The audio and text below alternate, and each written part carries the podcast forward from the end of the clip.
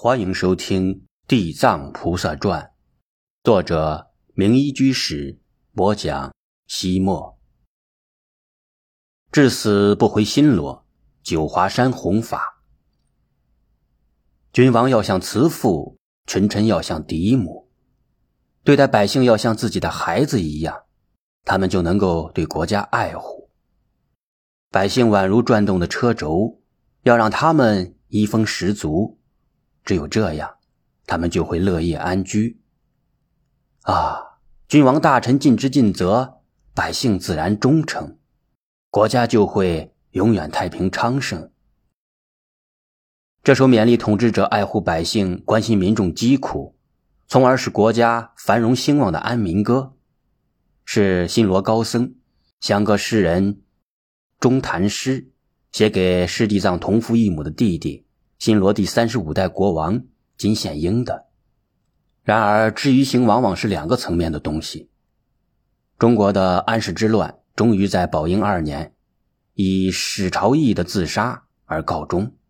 可是不久之后，世地藏的故国新罗也陷入了战乱之中。公元七六五年，景德王金宪英卒，太子金千运继位，是为。惠公王。当初景德王金献英没有儿子，他因而废了原来的王妃，另娶了脚干金一中的女儿做王妃，也就是满月夫人。可是新王妃也久久没有怀孕的迹象。景德王听说异乡大师的亲传弟子表训是一位神通广大的异僧，能与天界神仙沟通，于是景德王就请表训来到王宫主持法会。向上天祈祷，保佑他生育儿子。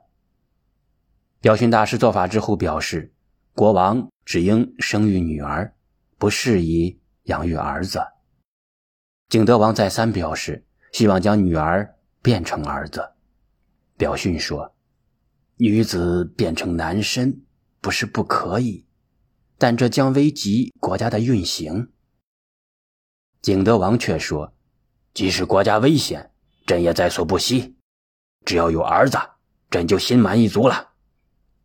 一年之后，满月夫人如愿以偿的生了一个儿子。景德王很溺爱他，死后就是这个儿子当了国王。八岁的孩子如何管理国家？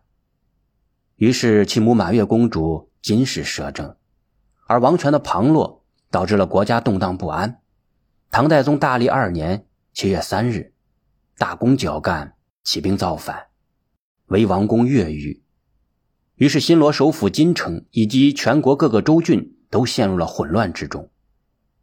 全国共有九十六位脚干相互开战，整个朝鲜半岛乱成了一锅粥。这场战乱持续了整整三个月，总算平息了下来，但结果导致了王权的进一步削弱。朝廷实权掌握在了宰相的手中，埋下了更大的隐患。表训大师显示神通之后，不知隐居到了什么地方。从此，新罗再无圣人出现。为了保佑国运长久，于是两位大臣赵普、赵佑奉诏来到了中国，前来寻找几十年前航海入唐的乔觉郎。原来，赵普、赵佑二人是。一参金元顺的儿子，故而他们的年龄与师弟藏相近。远在师弟藏尚是金乔觉、乔觉郎的时候，他们就互相认识了。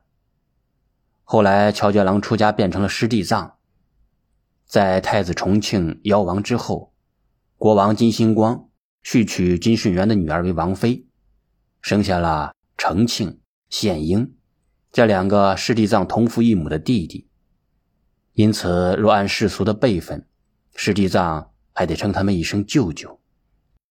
或许是因为他们与师弟藏相识，而且他们的父亲金顺元对师弟藏有过知遇之恩，因此景德王金献英临终之前嘱托自己的舅舅赵普、赵佑，若是自己那个有些女孩习气的儿子无法振服国家，就到中国请回自己的老哥乔觉郎。请他保佑新王，保佑金家的江山永固。两位使臣带着国王的御书，立即登船启程。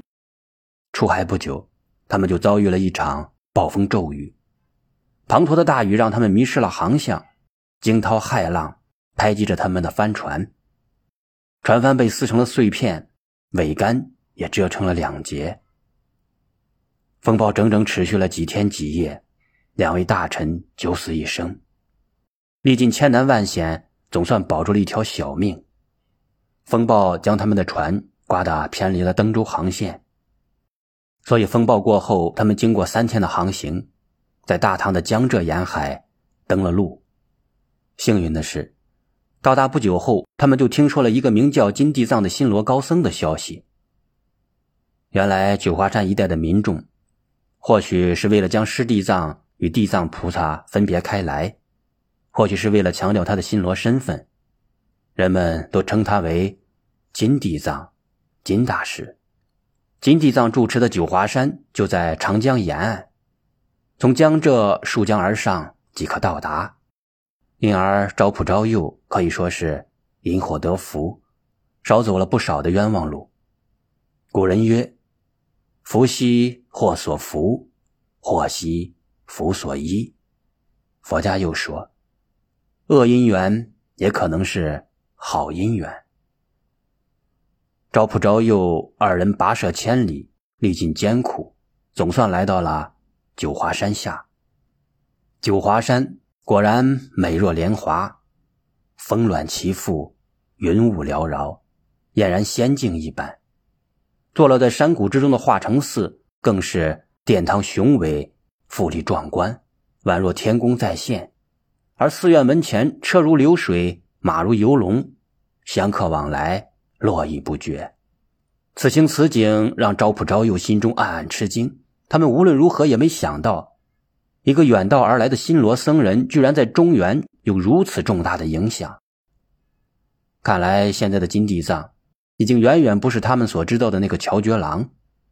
若想将他请回新罗，必定要费一番脑筋，经一番周折。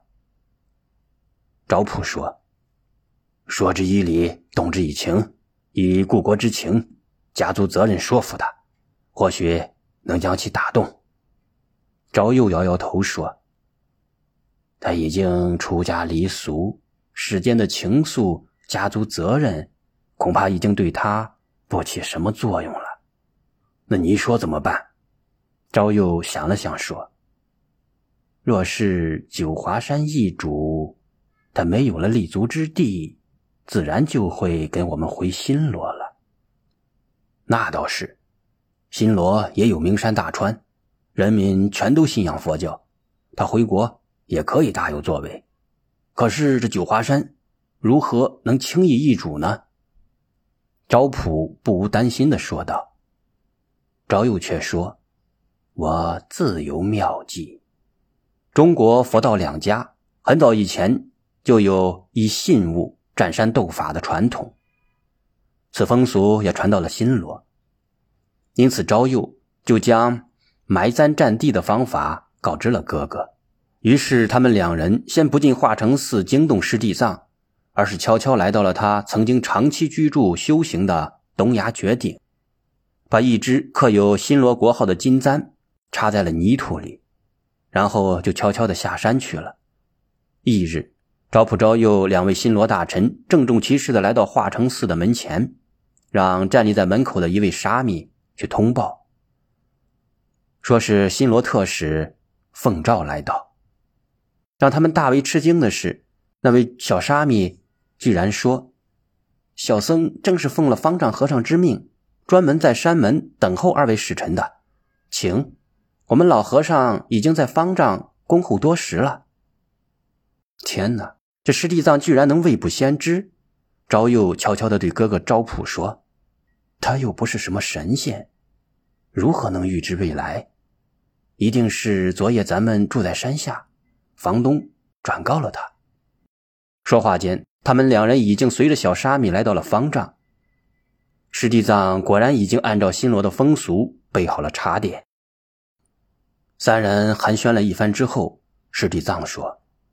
因了后来先父的姻缘，你们两个虽然年岁比山僧弱小一些，但你们是山僧弟弟们的舅舅，自然也是山僧的长辈。两位舅舅为何来到大唐？难道也是求法来了？赵普性格比较直，开口说道：“我们不求法，求高僧来了。”昭佑赶紧接过话头说。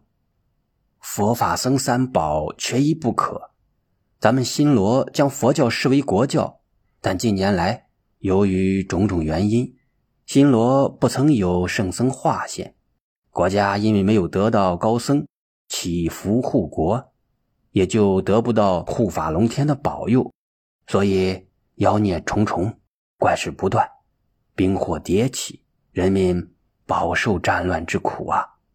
师弟藏说。国家多灾多难，固然与缺乏德高望重的贤人引导有关，但更主要的是，君臣要各司其职，要实行仁政，以民为本。我们新罗古歌说：“君王为君王，臣下为臣下，百姓作为百姓，则国定。”太平。因此，新罗近来的祸患，不是上苍惩罚，不是龙天不佑，而是国君大臣自私自利，争权夺势，导致了国家动荡，民众遭殃。昭佑说：“新罗现在的国主年幼，正需要高僧引导，而大臣自私。”也承待圣贤辅政，所以景德大王留有遗诏，让我们兄弟两个前来中原，请金大师您东归辅政，出任国师。师弟藏刚要表示些什么，昭佑却不容他说话，继续的说道：“为了完成先王的遗命，我们兄弟二人在大洋之上遭遇了狂风暴雨，几天几夜，惊涛骇浪，生命艰危。”风帆撕碎，桅杆折断，航船破损，几近沉没，那真是波涛汹涌，命悬一线啊！昭佑说到动情处，不禁失声痛哭。师弟藏经历过海上风暴，知道大洋之中的风涛惊险，所以也唏嘘不已。赵佑最后道：“可以说，我们兄弟几乎是九死一生才来到了这里。”所以，看在我们兄弟不远万里冒死而来的情分上，请金大师千万不要推辞故国的重托，随我们回新罗吧。